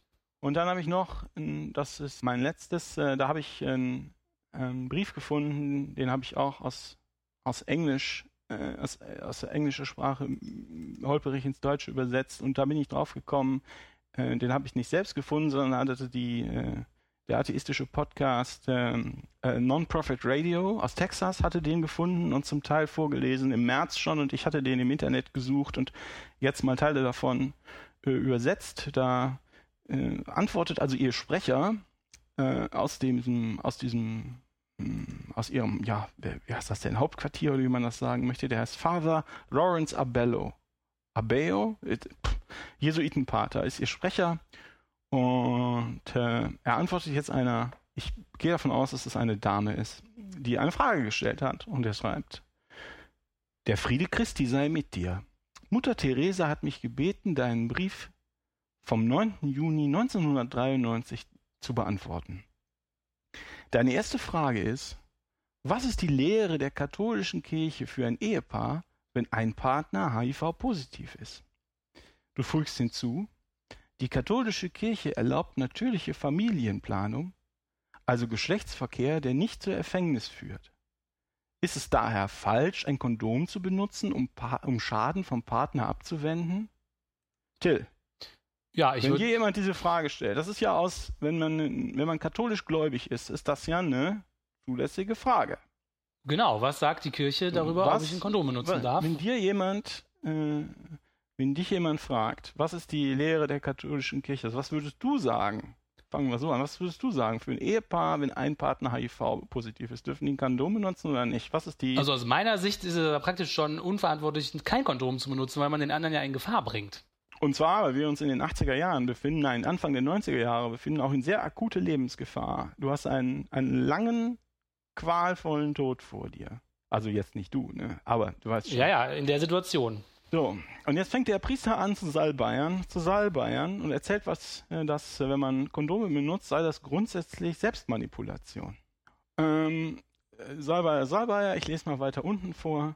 Bedenke auch, dass auch wenn ein Paar aus anderen Gründen, zum Beispiel wegen seines fortgeschrittenen Alters, keine Kinder bekommen kann, keine Kondome benutzt werden dürfen, um die Verbreitung von AIDS zu verhindern. Die Verwendung so eines Hilfsmittels ist eine Selbstmanipulation und daher ein narzisstischer Akt, Ach, der den Ausdruck der Liebe des ehelichen Aktes verfälscht. Daher ist das Verwenden eines solchen Hilfsmittels, wir reden von einem Kondom, inhärent böse und niemals durch irgendwelche Gründe moralisch gerechtfertigt. Dann geht er weiter darauf ein und erklärt, warum moralisches Böse viel, viel schlimmer ist als physisches Böse. Ist ja klar, weil es dein unsterbliches Leben, dein Leben nach dem Tod gefährdet. ja, ne? deine Seele. Mhm. Der Grund, warum Verhütung, also Selbstmanipulation in Verbindung mit dem Sexualakt falsch ist, bleibt auch dann gültig, wenn das Verwenden des Kondoms lediglich die Ansteckung mit AIDS verhindern soll, verhindern in Anführungsstrichen, und so gestreng genommen nicht als Verhütungsmittel wirkt. Falls das Paar, Paar wieder in Anführungsstrichen, aus zwei Männern besteht, ist nicht nur die Selbstmanipulation der Kondombenutzung böse, sondern die homosexuelle Beziehung an sich ist auch inhärent böse. Inhärent böse, jawohl. Ich habe evil als böse übersetzt. Evil, ja. Böse, genau. Es folgt also, weiter, jetzt wird der Papst zitiert, dann wird der andere Papst zitiert. Es folgt also, dass eine bei einem AIDS-Center arbeitende Person auf keinen Fall mitwirken darf bei dem Bösen einer homosexuellen Beziehung oder bei dem Bösen einer verhütenden, eines verhütenden heterosexuellen Sexualakts, in Klammern, zum Beispiel zwischen Ehepartnern, insbesondere nicht durch die Ausgabe von Kondomen. Ebenso wenig darf eine Person in so einem Center mitwirken am Bösen des Drogenmissbrauchs durch das Ausgeben von sterilen Nadeln, um die Ausbreitung von AIDS zu verhindern. So ein AIDS-Arbeiter muss die AIDS-Todesfälle, die Abhängige, Sex- oder Drogenabhängige, davon wird vorher gesprochen, so ein AIDS-Arbeiter muss die AIDS-Todesfälle, die Abhängige sich selbst zufügen, erleiden, erleiden durchgängig großgeschrieben im Originalbrief, anstatt mitzuwirken am moralischen Bösen durch das weitere Abwerten des Abhängigen, indem man ihm beim Praktizieren seiner Sucht unterstützt. Boah, ist das unfassbar verdreht. Also ehelicher Sex ist eine Sucht und moralisch böse. Wie kann man so Ne? verdreht denken? Das ist ja unfassbar. Und das, oh, das ist einfach, das ist ganz prima, dass du das sagst. Der letzte Absatz ist, wir müssen uns daran erinnern, dass Gott das Erleiden des Bösen zulässt, aber es selbst nie zufügt und dass wir alle gottähnlich sind. Wir müssen uns daran erinnern, dass das höchste Ziel einer Person sein muss, das ewige Leben zu erreichen, dazu beizutragen, einen Süchtigen weiter abzuwerten, indem man Safe Sex in Anführungsstrichen oder Safe Drugs in Anführungsstrichen ermöglicht, zerstört das ewige Leben des Abhängigen und ist ein sehr viel größeres Böse als der Tod. das heißt, Solch ein Helfen ist kein echtes Mitgefühl. das ist ja unglaublich, wie das, wie die, das neu umdefiniert, was gut und böse ist. Ist ja unfassbar. Der letzte Satz ist, du darfst diesen Brief reproduzieren und weiterreichen. Das habe ich hiermit gemacht. Danke sehr. Aufrichtig in Jesu, Father Lawrence Abeyo. Und dann gibt es einen handlichen, handschriftlichen Zusatz. Ich bete um Gottes Segen für dich. Das ist mir zu blöd. M. Theresa. Das ist mir zu Das blöd. heißt, sie schreibt dann, sie schreibt dann auch selbst noch was. Äh, Ach, sie schreibt dann selber noch gut? was drunter. Das war jetzt ihr Sprecher, ähm, aber ich denke, das hat sie also nicht selber gesagt, aber ich denke, das ist auch gar nicht so weit von der Doktrin der, Doktrin der katholischen Kirche weg. Ich, wenn ich das zusammenfassen soll, ich muss sagen, das geht mir selten so, aber die Beschäftigung mit dem Thema, das war echt widerlich. Ja, Wahnsinn. Das war richtig widerlich. Ich denke, wenn man, weißt du, man kann sagen, wenn man, wenn man viel macht im Leben, dann macht man auch viel falsch. Und viel gemacht hat sie ja. Aber ich glaube, das Ausmaß an angerichtetem Schaden ist dadurch nicht allein zu erklären. Sie hat zigtausende Menschen leiden lassen, was heißt, unter möglichst starken Schmerzen elendig verrecken lassen. Sie hat, was viele Leute auch als besonders perfide erachten, heimlich Sterbende getauft. Das wird keinen zusätzlichen Schaden anrichten, aber gut. Die hat also bewusst tausendfaches Leid erzeugt, um ihre religiöse Doktrin durchzusetzen. Die hat zig oder hunderte Millionen für ihre Mission eingenommen, hilft aber mit den Spendengeldern den Armen nicht. Sie ist politisch reaktionär, sie hilft Unrechtsregimen, sie verkündet, dass Kondome schlimmer sind, als an AIDS zu sterben, sie verbietet, Leuten zu helfen. Das ist eine religiöse Fanatikerin, die bereit ist, Tausende zu opfern für ihren religiösen Wahn. Das ist unglaublich. Und ein ganz besonderes, lustiges Twist in der Handlung ist, dass 2007 hat, ich glaube, die Kirche war das, ihre Tagebuchnotizen und ihre Briefe rausgegeben. Und es stellt sich raus, schreibt sie zumindest, dass sie schon bald nach der Gründung ihrer Ordensgemeinschaft von Zweifeln an der Existenz Gottes gepackt wurde, die sie auch bis zum Tod nicht verlassen haben. Sie schreibt, in meinem Inneren ist es eiskalt. Die Seelen ziehen mich nicht mehr an. Der Himmel bedeutet mir nichts mehr. Für mich schaut er wie ein leerer Platz aus. Tief in meinem Inneren ist nur Leere und Dunkelheit. Ich habe keinen Glauben. Ich wage es nicht, die Worte und Gedanken auszusprechen, die mich so unbeschreiblich leiden lassen. Das heißt, sie opfert Tausende und das alles für eine Kirche und einen Gott, an den sie selbst nicht mal mehr glaubt. Das ist unfassbar. Die Frau ist wie die Taliban. Aber in wessen Seele nichts mehr ist, der macht da auch schlimme Sachen. Oder umgekehrt, wenn man so schlimme Sachen macht, muss man wahrscheinlich eine leere, schwarze Seele haben. Ich, ich weiß es nicht. Ich, ich, Also- es ist, ich fand es wirklich widerlich und sehr, sehr schockierend. Ich mein, du kannst nur schließen, wenn der hier der das, was der, was der Jesuitensprecher, Jesuitenpater da sagt, du kannst es vom Kopf auf die Füße. Du musst schon sagen, die Frau war böse. Ja, unglaublich. Also Böse mit einem großen B. dieses Ausmaß Also war mir nicht bekannt. Also Die ist böse, wie Darth Vader böse ist. krass. Finster, finster, böse. Das ist Und die wird jetzt vom netten, freundlichen Papst Franz als in religiöser und ethischer, ethischer Hinsicht vorbildlich zur Heiligen erklärt. und alle freuen sich und niemand guckt nach. Niemand berichtet von dieser dunklen Seite, the dark side of Mother Teresa. Krass. Krass, wie man da so eine böse Person, die so viel Schaden angerichtet hat, hochstilisieren kann zum, zum äh, puren Gutmensch, zum, zu purer Hilfsbereitschaft, Aufopferung. Wie kann man das schaffen, dass das so verdreht ist? Das steckt ja eine, das zeigt ja einmal mehr, wie viel Macht die Kirche heute noch hat, um selbst solche Bilder, die in der Öffentlichkeit kursieren, zu steuern. Ich meine, dazu gehört ja eine ganze Menge. Wir zum Beispiel können das nicht. Tja, Wir können nur hoffen, dass manche Leute den Podcast hören und die andere Seite der Mutter kennenlernen. Also ich werde diesen, ich habe diesen Brief, den habe ich jetzt nicht ganz übersetzt, ähm, nein, Quatsch, nicht ganz vorgelesen. Das geht also, der, der Salbeiert darum, ich werde das auch in, noch in den Blog stellen und da- man muss es alles für machen können, ist das so, dass halt ein bisschen bekannter wird. Ich glaube nicht, dass es viel hilft. Aber also was, mich, was mich erschüttert, ist, dass sie so zielsicher die Oberarschlöcher finden und die zu ihren Vorbildern erklären. Ne?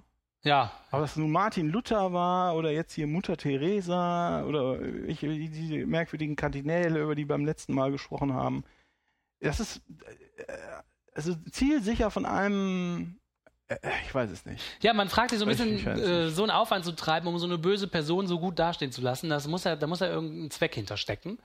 Und das fragt man sich natürlich schon, ne? Was ist das für ein Zweck, den die katholische Ja, ich Kirche glaube, da... was sie machen ist halt, ähm, da fing ja mit Pa- Papst Wojtyla an, der ja Heilige berufen hat wie, wie Hulle. Der hat, glaube ich, halb so viele Heilige berufen wie die Päpste in den letzten 500 Jahren vor ihm. ähm, also äh, insgesamt. Ähm, das heißt, ähm, was sie, glaube ich, machen, ist, sie versuchen sich halt überall noch einen Anker in die, in die Gesellschaft zu rammen. Weißt du, indem du möglichst viele Leute, ist ja noch auch eine Marke. Die katholische Kirche ist eine Marke. Mhm. Mutter Teresa mit ihren Müttern der Nächstenliebe, nein, wie heißen sie? Mutter Teresa ja mit den Schwestern der Mer Nächstenliebe ist. Scheiße. Jetzt habe ich den Kontakt Olli. verloren. Hallo. Hallo zurück. Ja, das war ja eine komische Störung. Vielleicht äh, waren wir so böse, dass die, dass das Radio Vatikan uns wieder durch die Frequenz gezogen ist. Wer weiß? Das ist, das ist die einfachste Erklärung. Vielleicht war es auch ein Wunder. Nein. Na gut, vielleicht ja, auch nicht. Ja, gut, dann warst du keins. Äh, also ich war fertig. Ich habe fertig.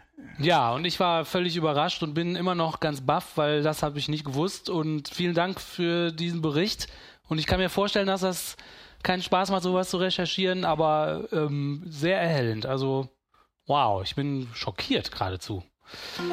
Und ähm, weil wir jetzt schon anderthalb Stunden rum haben, würde ich sagen, wir wählen unseren Piepvogel des Monats. Was meinst du? Ich jetzt? Ja. Oder meinst du Martina? Nein. Ah ja. Ach so, ja. Also, ähm, Wo ist der Tee? Ah, ja, ich glaube, es ist bald Teezeit. Ja. Ähm, mm, ich bin, ich bin arg hin und her gerissen dazu, dass äh, die katholische Kirche in Mexiko sich darüber beschwert, die Homosexuellen seien so intolerant. Das ist der eine Favorit. Der andere Favorit ist der katholische Kirche, der katholische Priester, der vielleicht 20 Kinder sexuell missbraucht hat und meinte, ich habe den Eindruck gehabt, dass die Kinder das mögen. Ja, das finde ich auch ziemlich krass. Ich nehme. Ich nehme. Ah, schwierig. Ja, ich, ich, ich glaube, die, die, die Schuldumkehr der katholischen Kirche in Mexiko ist meine Wahl heute. Ja. Die Homo-Ehe gefährdet den Zusammenhang, der, den Zusammenhang halt der Gesellschaft, äh, weil die Homosexuellen so intolerant sind. Und wahrscheinlich Ja. auch die Katholiken auf dem Scheiterhaufen verbrennen über Jahrhunderte. Ja. Ah, Martina scheint dasselbe, denselben Favorit zu Martina ist ja haben. geradezu begeistert. Ja. Ja. Ja, also mein persönlicher Piepvogel ist, ähm, Moment. Na, na, na. Also wir hatten äh, die protestantischen Dogmen, die Schwulen beim Katholikentag.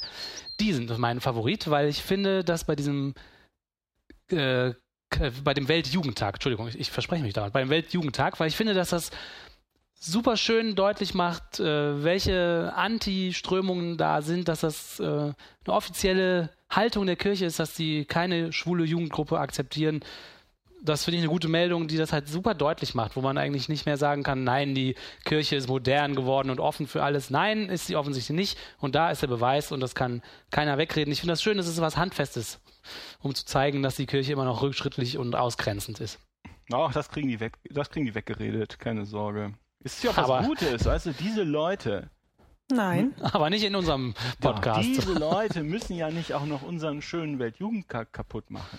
Ja, so, das und ist mein. diese Leute und was die dann davor haben, das möchte man ja gar nicht wissen. Ja, das. ja, liebe Hörerinnen und Hörer, damit kommen wir zum Ende von dieser Folge, der Sommerfolge. Ich hoffe, euch hat es wieder Spaß gemacht und ihr seid beim nächsten Mal auch wieder dabei. Auch dieses Mal fordern wir explizit euch dazu auf, Kommentare in unsere Unterdingsterbumsterbar zu schreiben. Wie ihr gemerkt habt, lesen wir die und wenn ihr Glück habt, werdet ihr auch persönlich von uns erwähnt und zitiert vielleicht. Ähm, also ein bisschen Fame muss sein. Nein, wir freuen uns über eure Rückmeldung. Wir freuen euch, uns darüber, dass ihr uns hört. Ähm, genau, schaut auf unserem Blog vorbei. Man glaubt es nicht.wordpress.com. Richtet äh, na, ähm, Nachrichten an uns auch gerne per E-Mail an mgenblog at Oliver gmx.de. at gmx.de, genau. Aber mit den Kommentieren, das ist schon ganz gut so. Würde ich auch sagen. Die Kommentare in der Unterdingsterbumsterbar, da passen sie am besten hin. Also, seid auch das nächste Mal wieder dabei und wir sagen Tschüss. Tschüss. Tschüss.